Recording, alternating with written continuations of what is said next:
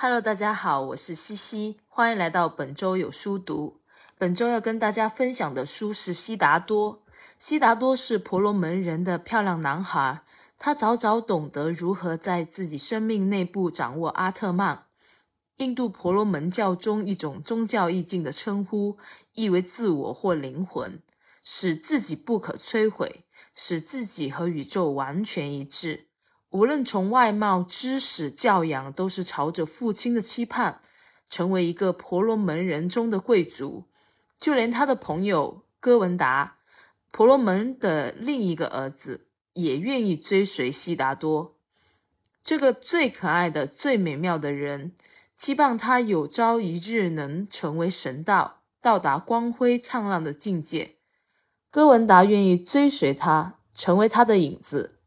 他热爱悉达多的一切，甚至可以为他做一切事情，但悉达多却并不快活。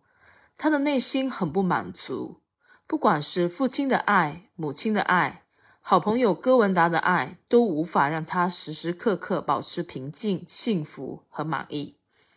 父母、老师和这些聪明的婆罗门人把他们的知识通通都注入他那期待的容器之内。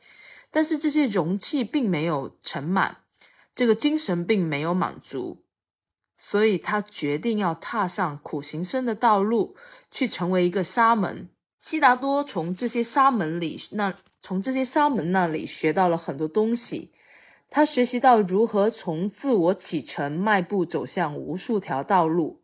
他经历了痛苦，经历了自愿受罪，制服了苦恼、饥饿和渴望之后。走上了一条摆脱自我的道路。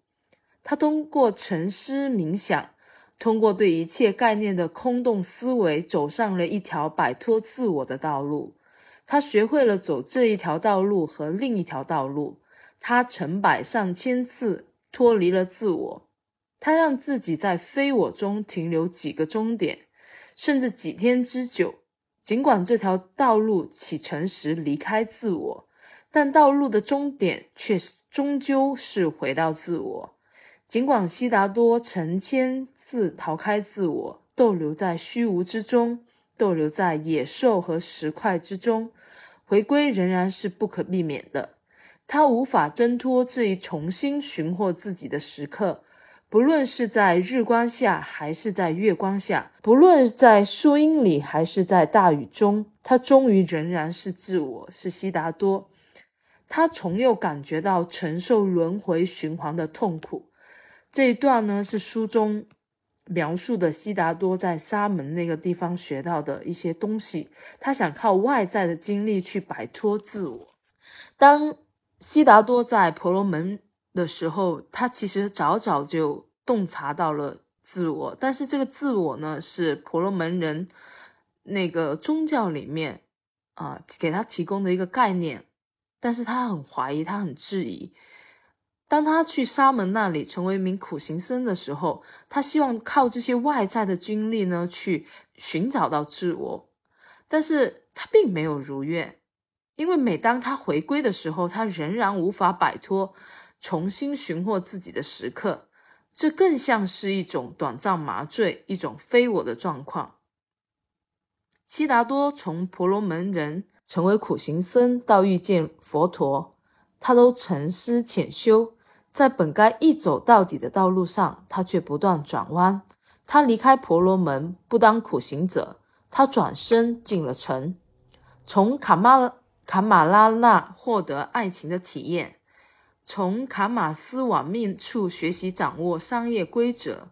他享用了财富和权势。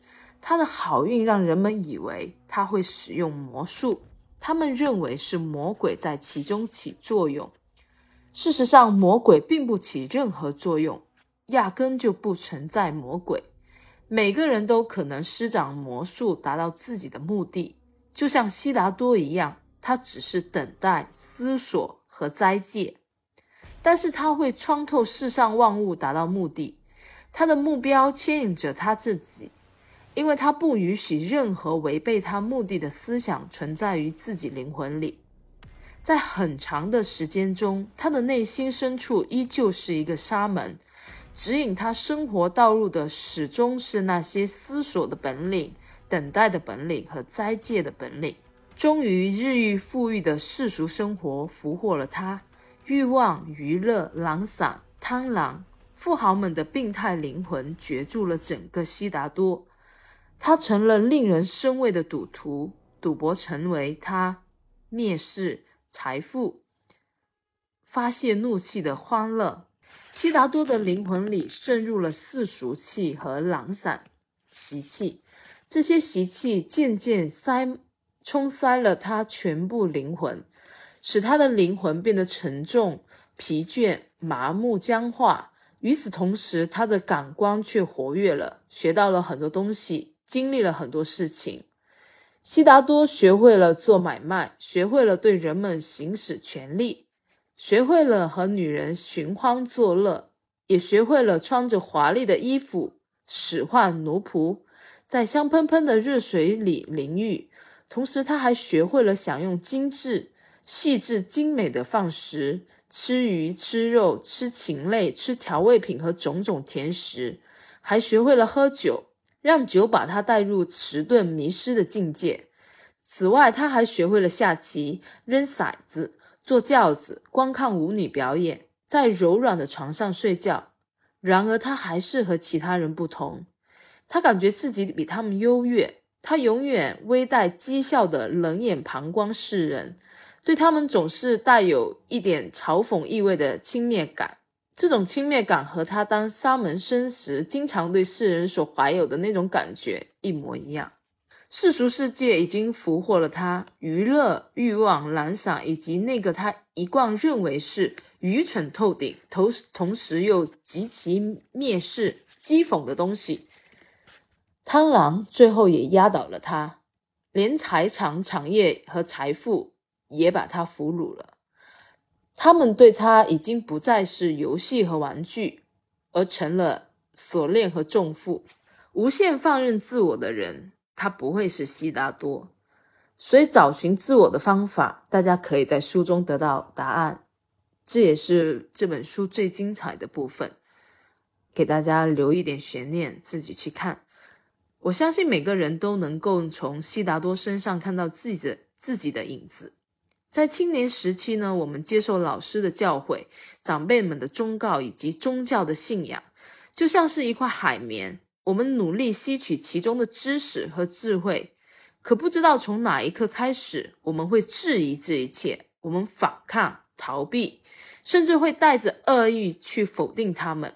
就如同悉达多好奇，除了宗教以外的自我，除去一切外在桎梏的自我，该是什么样的？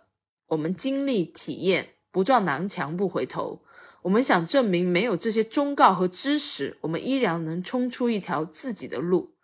就好比看过的书，它并不会立马改变我们，但是在关键时刻，我们的思维方式和身体的本能已经悄悄地影响并干预了我们的决定。虽然这并不是必然的结果，却为我们提供了选择的方向。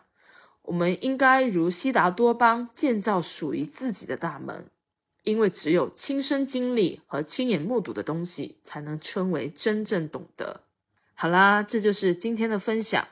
悉达多这本书呢，我看了以后，我觉得非常的受益，因为它里面提到了很多我们一直困惑的东西，那就是自我。